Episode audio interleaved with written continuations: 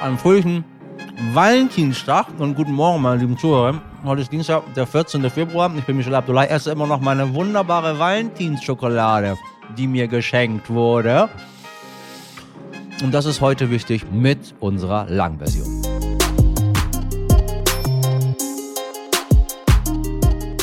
So, ich esse noch ein bisschen weiter, weil heute ist diese gesamte Folge ja, essenslastig.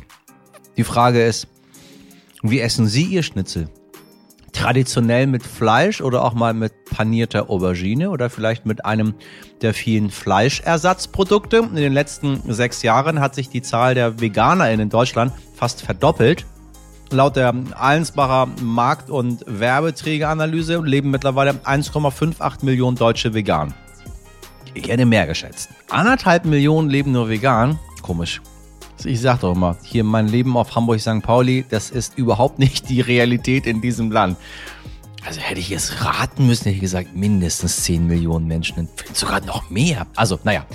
Ähm, und zwar diese 1,5 Millionen nicht inklusive der äh, Veganuaries, in denen sie vielleicht auch mitgemacht haben, liebe Hörer. Also die Leute, die im äh, Januar vegan sind. Was für ein hässliches Wort. Veganuary. Also, die Ernährung ohne tierische Produkte liegt im Trend. Sie merken es. Das Klischee von VeganerInnen, die nur grünen Blattsalat essen, ist jedenfalls passé und wurde von einer ganzen Reihe von Rezepten ersetzt, die dank Tofu und Linsen schmecken und gesund sind. Unser heutiger Gast hat darüber ein ganzes Kochbuch geschrieben und von ihm würden Sie es vielleicht am wenigsten denken. Deswegen ist er heute bei uns, der ehemalige Bodybuilder und Hollywood-Star Ralf Möller. Er findet nicht nur, dass veganes Essen extrem lecker sein kann, sondern schwört auch darauf, dass seine Ernährung ihn körperlich noch fitter gemacht hat. Darauf schauen wir heute. Hm, auch einer der Gründe, warum ich versuche, mich immer mehr vegan zu ernähren, wenn es denn mal funktioniert, weil ich das mit Ralf schon ganz schön gut finde und er berichtet immer davon, wie gut es ihm damit geht. Da dachte ich mir, probiere ich das mal. Außerdem, ähm, apropos, wie gut es einem geht, schauen wir noch auf die Nachwirkungen der Berliner Wahl. Eieieiei, ist das ätzend, was da in der Hauptstadt gerade passiert. Los geht's.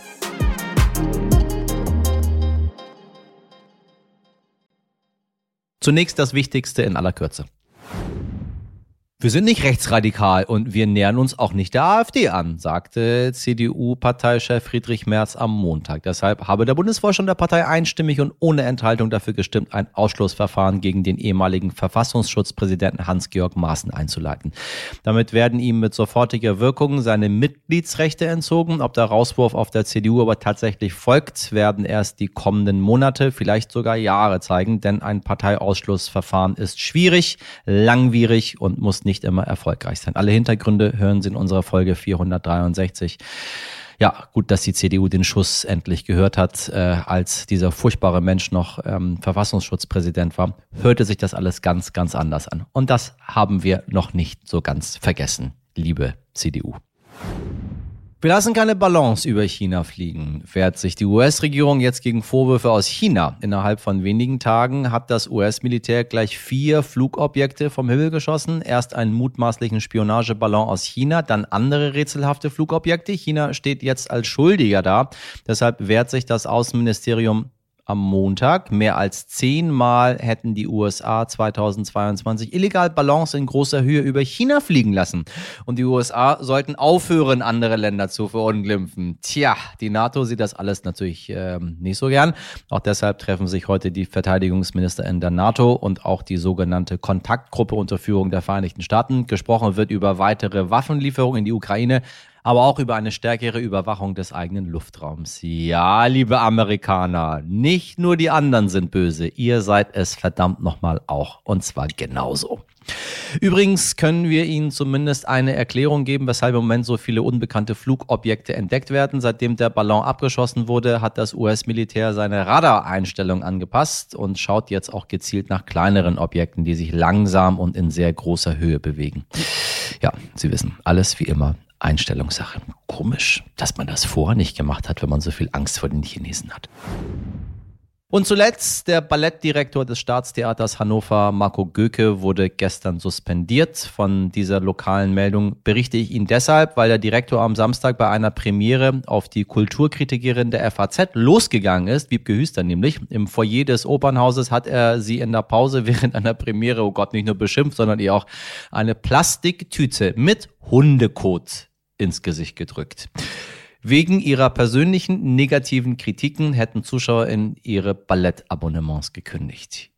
Eieieiei. Die Journalistin erstattete Anzeige gegen den ehemaligen Ballettchef. Also manchmal frage ich mich schon, was bei manchen Leuten so vor sich geht.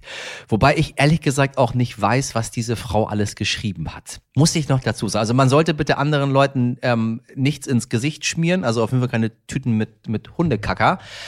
Aber es gibt ja manchmal auch so Gründe, dass Menschen so überregeln. Möchte ich an dieser Stelle als Mensch, der auch gerne mal von äh, der Presse hm, hier und da kritisiert wird, anmerken. An der Stelle kann ich Sie aber auch nur ermutigen, wenn Sie ein wenig Zeit und Geld übrig haben, gehen Sie doch ins Theater, ins Musical, ins Ballett, egal. Kommen Sie zu mir in mein schönes Theater auf dem Steindamm. Gut und günstig. So, Kulturmenschen werden es Ihnen danken, so wie ich. Und zwar in der Regel nicht mit Hundekot, denn es ist ein absolutes Märchen, dass es der Kultur immer besser geht. Es ist überhaupt nicht so.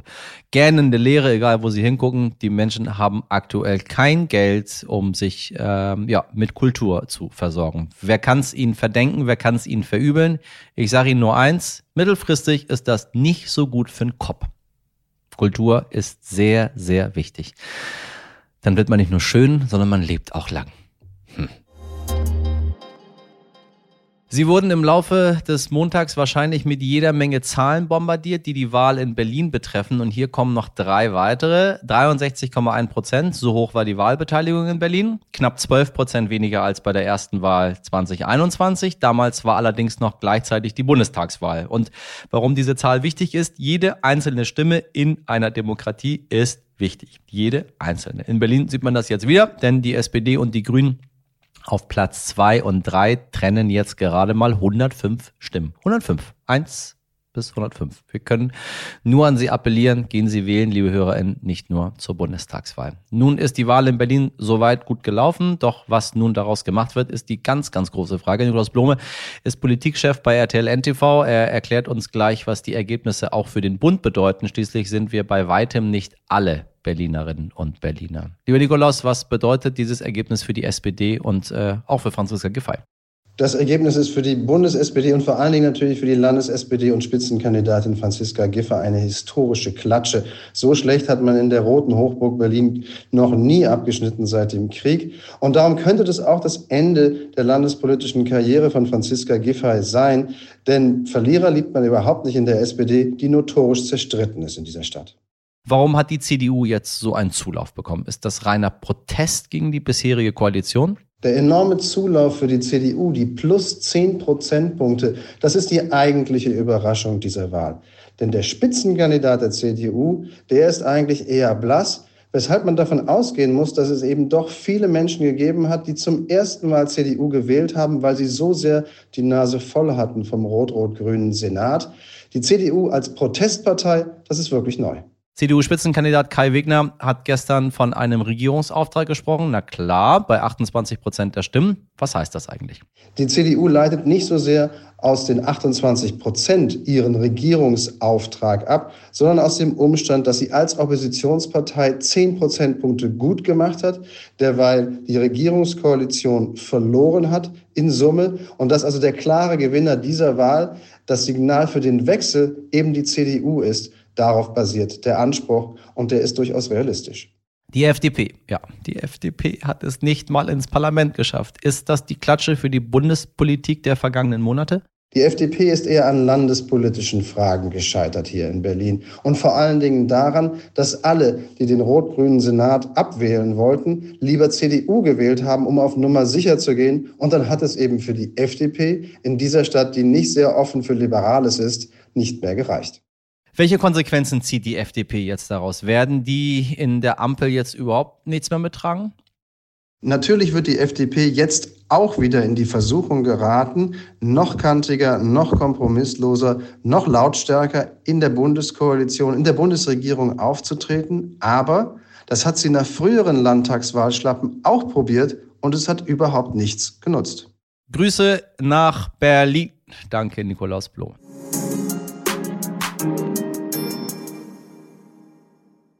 Ja, wer Muskeln aufbauen will, muss ganz viel Fleisch essen. Da sind schließlich die wichtigsten Proteine drin. Das stimmt so nicht unbedingt. Ein Elefant und ein Gorilla sind zwei der stärksten Tiere der Welt und beide ernähren sich ganz ohne Fleisch. Und wenn es nach unserem heutigen Gast gehen würde, würde noch ein drittes Tier dazu kommen, nämlich er selbst, Ralph The Muller. Denn der ehemalige Bodybuilder ernährt sich vegan und fühlt sich so stark wie noch nie. Er sagt, mit über 60 Jahren fühle er sich fitter als mit 40. Deshalb äh, hat er ein veganes Kochbuch herausgebracht. Im Vegan Gladiator hat er Rezepte aufgeschrieben, die jedem zeigen, wie appetitlich die vegane Ernährung sein kann. Manchmal braucht es ja tatsächlich Inspiration. Wenn man sein ganzes Leben immer nur Schnitzel Pommes gegessen hat, dann kann man sich gar nicht vorstellen, was es noch alles so zu kochen gibt. Ähm, ich bin nämlich nicht so ein großer Kochbuch-Fan gewesen, habe aber gesehen, es ist gut für die Inspiration bei den Dingen, die man nicht kennt. Insbesondere, wenn es um vegane Ernährung geht. Ich hoffe, Sie haben keinen Hunger, denn sonst wird unser Interview Ihren Magen garantiert zum Knurren bringen. Viel Spaß. Guten Morgen, mein lieber Ralf. Ich grüße dich ganz herzlich. Ja, Michael, schön. Schöne Grüße nach Hamburg. Meine, meine lieben Zuhörerinnen, leider könnt ihr Ralf ja nicht sehen. Ich sehe ihn in voller Pracht. Äh, und der Mann sieht gut aus. Er hält einen Bizeps nach oben. Der, ja, äh, mein Oberschenkel äh, schämt sich, wenn er den Bizeps schon sieht. Ähm, und das Ganze scheint auch ziemlich gut vegan zu funktionieren. Also mal ganz vorweg, was soll dieser ganze Scheiß mit, ihr müsst Proteinshakes trinken, ihr müsst ganz viel Fleisch essen, ihr müsst irgendwie das und das. Anscheinend geht's ja auch anders, ne? Ja, wir haben halt im Grunde essen wir ja nach wie vor erstmal schöne Grüße an deine Hörer, die jetzt alle zuhören. Das Vegan-Wort, ja, war auch für mich damals so ein rotes Tuch, als ich dann hörte, wie vegan. Also ich kriegst eine Eiweiß her, deine Proteine. Also das ist ja, das muss doch mal ein Stück Fleisch essen, damit du richtig was drauf kriegst. Das ist aber dann doch nicht so, weil äh, du dann mehr Antibiotika zu dir nimmst, als dir äh, wünschenswert ist, weil das doch die meisten doch sich nur das Billigfleisch da erstmal erlauben können. Ja, ja. Und zum anderen habe ich in meiner Karriere nun auch, du weißt, Bodybuilding, Mr. Universum 86 natürlich immer mit Ernährung zu tun gehabt. Aber ich habe auch Fleisch gegessen. Und mir geht es darum, nicht einen Kreuzzug hier zu vollführen und sagen, Schluss, dem Fleisch und alles. Ich biete nur an ein Buch, äh, Vegan Gladiators, in dem ich mit dem Timo Franke, ähm, den ich vor zwei Jahren kennengelernt habe, ähm, gesagt habe, gut, der war vorher auch, äh, hat für die Meister, für die Sterne gekocht und wurde dann veganer Koch. Ich habe mich dann ähm, durch Fotos, durch diese, ja, diese, diese, diese Masttierhaltung, diese grausame als auch durch äh, klar Umwelteinflüsse. Das meiste interessiert dann erstmal selbst, ist es gesund für mich? Und was wir reden, ist ja im Grunde, wir ernähren uns ja schon alle vegan. Wir essen ja Gemüse, Karotten, Linsen, Erbsen, äh, Spinat, ähm, Hammus, äh, wir essen Pilze, Walnüsse, weißt du, diese ganzen Sachen halt auch, ähm, Erbsen, Bohnen, ähm, das hat Proteine. Der ich muss immer wieder sagen, der Gorilla, und du hast ja da auch eine Doku drüber mhm, gemacht, mhm. und der Elefant sind halt die stärksten äh, Pflanzenfresser auf der Welt und zeigen uns, wie, wie, wie, gesund man und kräftig man durch Pflanzen werden kann. Und jetzt ist noch der Möller da hinzugekommen als drittes Tier. Und ähm, das heißt also, ich kann gerne auch die Milch mal austauschen gegen Hafermilch, Reismilch oder äh, Kokosnussmilch, ja. Ähm, wenn ich morgens früh statt des, des, des äh, Brötchens mit dem braunen Aufstrich, ähm, äh, der total süß ist, diese, dieses Schokoladen, wie heißt es überhaupt nochmal? Nutella. Nutella, um Gottes Willen, das kriegen die Kinder ja so eingefärcht jeden Tag zum größten Teil. Das ist 45 Prozent Zucker. Ich sage nichts dagegen mal am Wochenende. Aber grundsätzlich ist es wichtig, und das ist es eben halt, dass 75 zu 80 Prozent die Ernährung eine Rolle spielt, über unser Wohlbefinden. Und dass die vegane Ernährung nur ein Teil, ich bin auch 80 Prozent vielleicht, ähm, ist auch schon mal ein Fisch und ist auch noch mal ein Ei. Dann sagen, die, dann sagen die Veganer, ey, der ist ja gar nicht vegan, wie kann er sich denn vegan schimpfen? Doch, ich bin vegan. Wenn du einmal am Tag oder einmal die Woche was Veganes kochst und isst, dann ist es schon ein großer äh, ist es schon eine große Nummer für dich. Es ist ein großer Schritt, sagen wir mal so. Was hat's denn mit dir gemacht? Also ich meine, du bist, äh, du bist, äh, warst und bist Leistungssportler. Du hast selber gesagt, mit über 60 Jahren fühle ich mich heute fitter als in meinen 40ern. Äh, da scheint ja schon was, eine Veränderung überhaupt äh, sichtbar zu sein, auch wenn man zwischendurch mal ein Ei isst. Äh, absolut. Ähm, du bist auf jeden Fall, ähm, sagen wir mal, du fühlst dich, ich weiß noch, wo die sagten, der Bizeps hängt bis zur Kniekehle, wenn du 50, 55 bist. Ja? Du siehst ja, selbst mit 64 ist der Bizeps nach wie vor da. Ich fühle mich wirklich fitter mit 115, 116 Kilo auf 1,96. Man trainiert. Aber was noch dazu kommt, ähm, wenn du jetzt zum Beispiel so drei Blutproben machen würdest, du würdest den normal Essenden was nehmen, dann den Veganer und dann bei dem, bei dem der normal alles reinhaut und Fast Food ist alles trüb. Bei dem Veganer ist alles so mittel, ne, fast, äh, fast sagen wir mal äh, klar. Und bei dem Veganer, das ist beim Vegetarier, und bei dem Veganer ist natürlich alles ganz klar. Ähm, auch wenn du dein Geschäft verrichtest, dann, dann riecht's nicht mehr wie, wie, wie tausend Leute aus dem, aus dem, aus dem Hals heraus, sondern es es ist nicht noch, es ist nicht Verwesung es stinkt nicht nach Verwesung, sondern es riecht dann auch ganz anders. Das kommt auch noch dazu. Aber schau mal, ähm, wir sind ja hier in Deutschland, also ich habe es versucht, ähm, ich, äh, auch wenn ich unterwegs bin, ich denke mir zumindest an, bei einer Sache mache ich das jetzt mal anders. Und zwar, wenn ich unterwegs bin. Um das so wie du, ich habe das ja auch von dir gelernt. Schritt für Schritt, nicht irgendwie von heute auf morgen irgendwie alles wegwerfen. Das, das hält keiner durch am Ende, wahrscheinlich nicht. Äh, also bei den Zigaretten sollte man das so machen, und, aber bei, bei allen anderen Sachen ist es ein bisschen schwierig. Wenn ich unterwegs bin, wenn ich reise, wenn ich mit der Bahn viel fahre, dann versuche ich, äh, was ein großer Teil meines Lebens ist, dort vegan zu leben.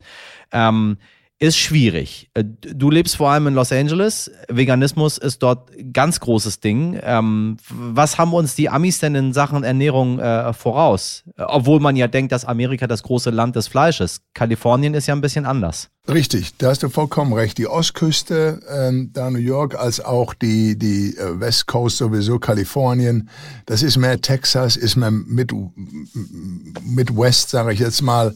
Ähm, die hauen natürlich auch noch äh, um Mitternacht sich den Burger um die Ohren und, und hauen sich den rein. Weißt du, du kannst im Grunde, muss das jeder für sich entscheiden, inwieweit er was isst.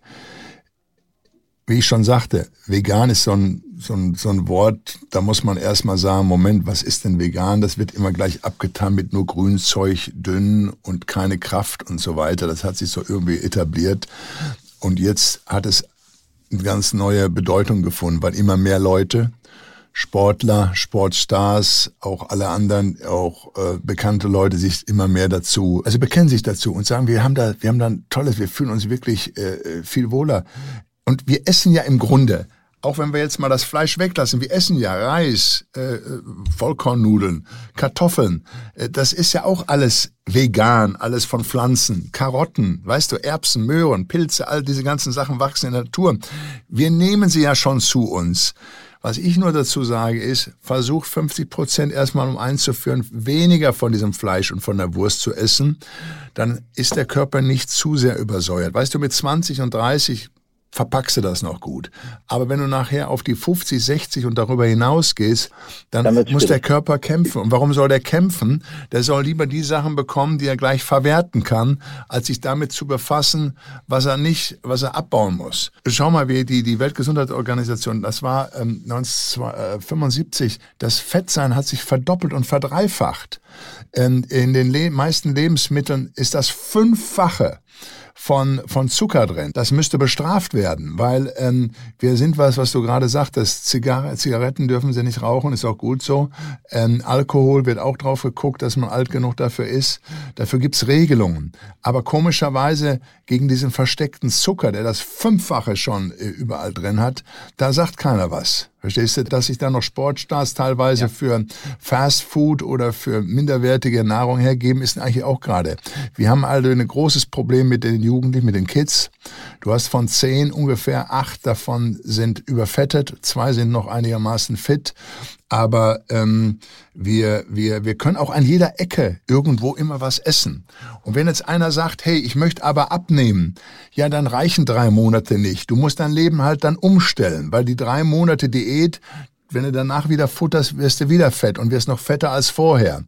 Also muss das, was ich jetzt mache, und dafür suche ich eben halt den Leuten das Kulinarische anzubieten, eben über so ein Buch, ein Teil von den weiß ich nicht, 800 verschiedenen Gerichten. Zu sagen, es gibt auch noch was anderes als nur einfach ein bisschen, oh ja, mach mal ein Steak, mach mal einen Burger, mach mal dies, mach mal jenes.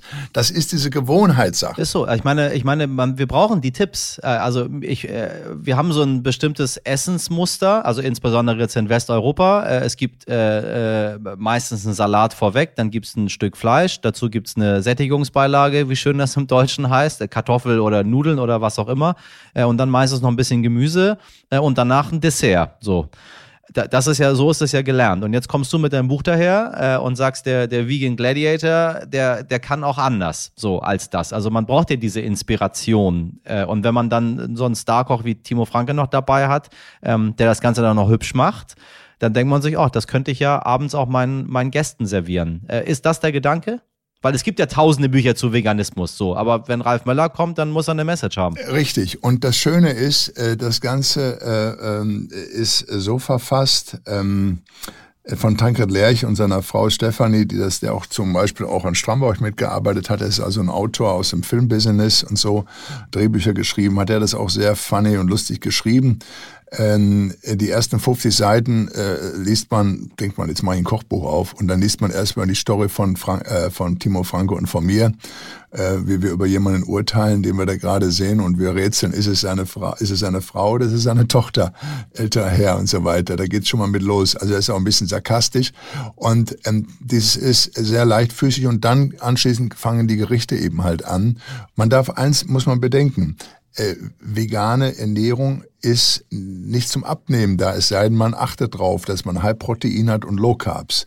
Aber man kann auch, äh, da gibt's genügend Kohlehydrate und, und Zuckersachen in der veganen Ernährung. Also es ist nicht gleich, wenn man nicht alles, wenn man liest vegan, dass ich das jetzt alles essen kann. Wichtiger Hinweis. Klar, der Timo hat auch 160 Kilo mal bei 1,64 gewogen. Und jetzt ist, ist er, glaube ich, auf 109 oder 110 Kilo runter.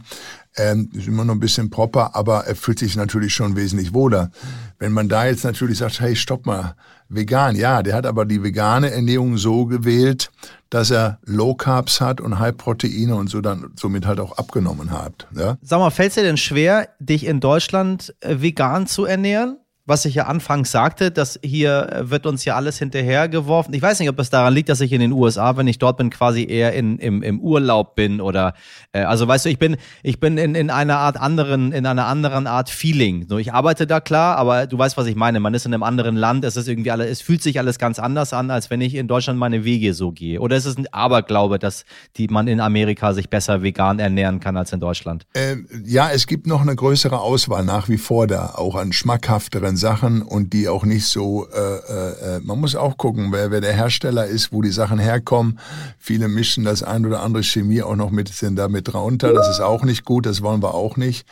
Ähm, aber es hat sich in Deutschland schon sehr viel getan. Es gibt auch in Hamburg und in Köln und in München und in Berlin tolle vegane Restaurants. Äh, wo man hervorragend essen kann. Und es gibt auch bei, äh, egal Aldi und Lidl und wie sie alle heißen, äh, ähm, kannst du vegane, ähm, ja, noch nicht ganze Gerichte holen. Das ist so mal mein Ziel, dass man so ein Gesamtgericht hat. Weißt du, wo du die Roulade nimmst, das Gulasch, sagen wir mal als Beispiel. Es ist ja alles pflanzlich und es schmeckt und sieht auch ganz fantastisch aus. Das ist ja wirklich ein Wahnsinn. Du kannst Fisch haben, dies und jenes. Es ist alles auf pflanzlicher Basis, dass man das als Fertigprodukt auch mal anbietet. Ja? Also ich, ich höre raus, äh, Fleischersatzprodukte findest du gut. Ja, wir, ich weiß, das Beste wäre natürlich, wenn ich auf den Markt gehe und selbst kochen kann. Aber Geht aber nicht immer. die Zeit. Es ja. vielleicht am Samstag, da habe ich es mal gemacht, da habe ich mir dann die, die, die, die, die Süßkartoffel geholt, den Humus und dann die, ähm, die, die Erbsen und ähm, äh, dann habe ich mal selbst was gemacht. Das, das geht, dann ist es ganz toll. Oder ich habe Couscous gegessen, äh, jetzt letzten Samstag noch in Düsseldorf da am Kanten. Und ähm, toll mit Gemüse und Couscous-Reis. Und man ist satt und man fühlt sich wohl. Und man trinkt auch seinen Wein dazu und, und es ist Ende. Also ihr sollt einfach nur mal so ein bisschen denken, dass da noch was anderes draußen ist, was immer so unter so einem Deckel der na, Fragezeichen, verschwommen ist und sagt, weiß ich nicht wie, man stößt das in so eine Ecke rein, weißt du? Dabei ist Ja. es unsere tagtägliche Ernährung. Es ist nichts anderes als eben diese Karotten und die ganzen ähm, Hafermilch, Reismilch und, und, und Kokosmilch. Das sind ja nicht, ist ja nicht Milch, das ist so Pflanzenmilch eben halt. Jetzt musst du mir, äh, ich meine, die Leute stehen ähm, kurz vorm Mittag, sie wollen heute was essen. Äh, was ist dein liebstes Gericht aus dem Buch? Was, was machen wir uns heute auf, was machen wir uns heute? Naja, wir können, wir können, wie gesagt, die, äh, was ich vorhin schon sagte, ähm, äh, Brokkoli hat übrigens, Brokkoli hat ganz viele äh, Proteine auch, das, das wissen auch immer die wenigsten. Ähm, ich, also ich würde zum Beispiel machen, du kannst ja so einen Linsenkohleintopf machen, ja, oder die gebackene Süßkartoffel mit Erbsen und Hummus.